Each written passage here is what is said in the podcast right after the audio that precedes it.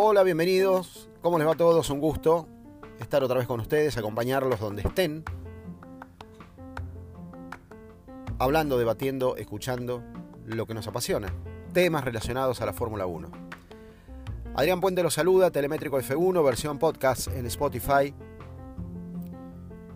Y temas que se debaten por afuera del parate que tenemos por estos días. Receso obligatorio siempre en agosto, vacaciones europeas. Se cierran las fábricas, se bajan las persianas. Por dos semanas, básicamente. En la tercera ya se habilita una apertura parcial, pero con personal muy reducido, pero como para acelerar la transición hacia el retorno de la actividad del 25 de agosto en Zandvoort, en los Países Bajos. ¿Cuál es el gran tema de debate? Bueno, son varios. En los escritorios se debaten muchas cosas por estos días, de orden político, de orden económico, de orden deportivo, social, reglamentario. Pero uno de los temas que pican punta sin dudas es la posibilidad de tener nuevos equipos, nuevas escuderías en el corto plazo. La idea es fuertemente impulsada por Mohamed bin Sulayem, que es el presidente de la FIA. Él dice que no solo quiere 12 equipos, hoy tenemos 10, sino que recuerda que el acuerdo de la Concordia, que firmaron todos los protagonistas de la Fórmula 1, avalaron en su momento la presencia de 12 equipos, o sea que él no estaría fuera de la ley promoviendo esto. Entonces la FIA impulsa la apertura de cupos que van a ser analizados y sobre los que se va a expedir antes que termine el año, posiblemente en septiembre, para que dos equipos ingresen. Ahí entran las postulaciones, por ejemplo, del equipo Andretti y su iniciativa con General Motors y otras estructuras por ahora vinculadas a la Fórmula 2, por ejemplo. O a viejos managers o administradores de la, de la Fórmula 1 de los 90, como Craig Pollock, que también ha presentado una propuesta para tener su propio equipo. Craig Pollock administró en su momento el British American Racing eh, de los últimos años 90 que tenía doble sponsoreo tabacalero en aquel momento. Los equipos no están del todo de acuerdo o están pidiendo muchos avales para dar luz verde a estas incorporaciones. Tampoco Liberty Media está seguro que esto sea una parte de la solución a los, a los problemas que percibe y sobre los que quiere avanzar. Y hay varios puntos de vista. En principio lo económico. Ustedes saben que el dinero o el premio en plata que Liberty Media reparte entre todos los equipos es poco más del 50% de lo que recauda anualmente. Ese dinero se reparte entre las 10 escuderías. Si ingresara una o dos más, eso ya sería eh, obligatorio dividir por 11 o por 12. Todos entienden que empiezan a perder plata. Entonces, lo que contempla el acuerdo de la Concordia es que si algún equipo se incorpora por afuera de los 10 que están, debe abonar una suma de 200 millones de dólares para compensar la pérdida que el resto de los equipos tiene a la hora de hacer el reparto a fin de año. A los equipos hoy les parece poco dinero en función de cómo se han incrementado los costos de administración de un equipo de Fórmula 1. Entonces, algunos exigen hasta 600 millones de dólares. Ahí ponen no solo las primeras trabas, sino un tema súper espinoso en, la mesa para ser eh, debatido. Vamos a ver hasta, hasta qué punto eso puede llegar a resolverse. La otra historia es eh, deportiva, es cómo ajustar las condiciones de seguridad en una carrera con 24 autos, eventualmente.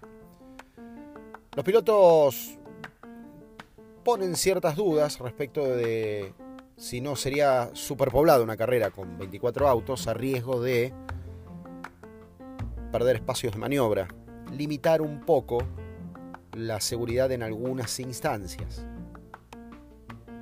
En lo personal me parece que es un argumento un poco débil, que corresponde ser debatido, por supuesto, porque si los pilotos eventualmente perciben algo que los preocupa, deben ser escuchados. Pero entiendo que va un poco más de la mano de la resistencia natural que, que generan nuevos equipos con los que compartir la ganancia a que realmente es una preocupación por la seguridad. La otra historia que sí es real son las adaptaciones que debería tener un circuito. La creación de más boxes, llevar más neumáticos, eh, mayor espacio para los hospitalities, eh, el movimiento adicional en general, logístico, que demanda la presencia de dos equipos más con cuatro autos más. Lo que a mí en particular me parece un poco contradictorio, una Fórmula 1 que quiere ir a la sustentabilidad total, tanto que incluso ha tenido algunos ensayos, como en Hungría, sin ir más lejos, de reducir la cantidad de neumáticos disponibles para ir acotando ese movimiento de caucho este, desmedido para, estos tiempos. Pero resulta ser que ahora eh, con estas propuestas ese sentido medioambiental de la categoría, por otro lado pasa al olvido, ¿no? O es al menos, insisto, contradictorio. Pero esto también está puesto sobre la mesa.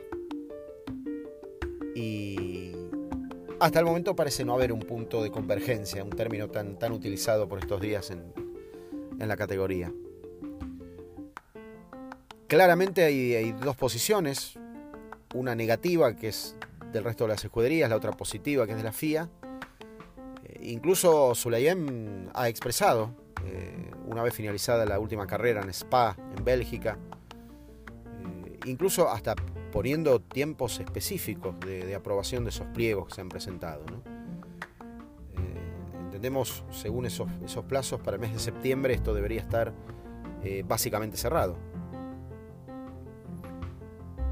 Sucede que también entre las cláusulas que están escritas en ese famoso pacto de la concordia figura el hecho de que no se puede eh, dejar ingresar un equipo eh, que a duras penas obtenga un estándar Fórmula 1. O sea, tiene que ser una contribución a la, evolución, al desarrollo, a la tecnología, a gran escala. Yo no sé si hoy todos los equipos de Fórmula 1 responden por igual.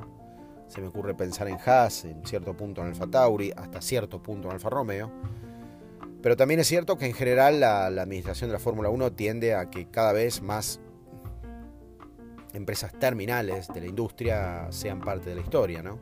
Como lo ha logrado con Audi para 2026, como lo ha logrado con la incorporación de Ford eh, para asistir en los motores a Red Bull, como lo ha logrado con General Motors, si es que definitivamente el, team Andretti se incorpora. Entonces debería seguir mínimamente esos, patrones de juego, que no, no sea un equipo como eh, en otros tiempos, por ejemplo, representaba Minardi, eh, que sabíamos que bajo ninguna circunstancia tenía chances ni siquiera de sumar algún punto, salvo una catástrofe que eliminara un montón de autos. La idea es que esos estándares no se repitan, aunque, repito, sí, insisto, estamos muy cerca de que alguna escudería se descuelgue en ese nivel, contemplando lo, que la diferencia que hoy Red Bull hace respecto de todos los demás. Y el segundo lote de escuderías que también hacen relación a equipos muy débiles, ¿no? Como en cierto punto pueden, pueden ser hoy los Alfa Romeo, en algunos casos los Alfa Tauri, en algunos casos los eh, Haas, y hasta hace poco lo era Williams. Afortunadamente recuperado de manera parcial.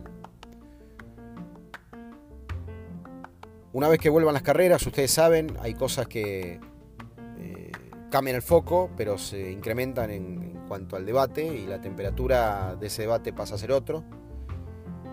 No le sobra simpatía a la administración de Mohamed Solayem, son una relación con Stefano Domenicali en, nombre de la Fórmula 1 como CEO de la Fórmula 1 eh, bastante objetable porque incluso Ben Solayem, ustedes recordarán que a principios de año se había expedido respecto de cosas que no le correspondían, como eh, poner en oferta el producto Fórmula 1 al mejor postor, y así se hablaron de cifras descomunales de plata para que alguien comprara la Fórmula 1, a lo que Domenicali le puso un freno a toda esa verborragia que tenía este hombre. Entonces ahí quedaron heridas que me parece son muy difíciles de conciliar. Eh, creo que en algo están de acuerdo los dos, en abrir un poco el juego a, situaciones eh, que sumen para la categoría, pero eh, claramente van por andariveles distintos. Lo que sí, eh, después de Sambor, que ya estaríamos finalizando el mes de agosto, eh, va a empezar seguramente una lupa puesta sobre los dirigentes para saber realmente si vienen equipos nuevos y desde cuándo llegan equipos nuevos. Porque la, otra es si realmente tiene sentido traccionar hacia equipos nuevos en, 2024 o 2025, cuando en realidad ya estaríamos allí en una transición hacia los nuevos motores de, 2026, a donde apuntó Audi, por ejemplo, eh, teniendo pleno y cabal conocimiento de que no podían sumarse a la Fórmula 1 antes de que esos motores estuvieran desarrollados y pudieran participar al menos con cierta confiabilidad a partir de 2026. Y veremos si esas nuevas escuderías, si se incorporan, están dentro de esa misma lógica. Ha sido un placer, como siempre, acompañarlos. Seguimos en contacto. Gracias, soy Adrián Puente. Telemétrico F1 versión podcast en Spotify. Gracias, abrazo a todos.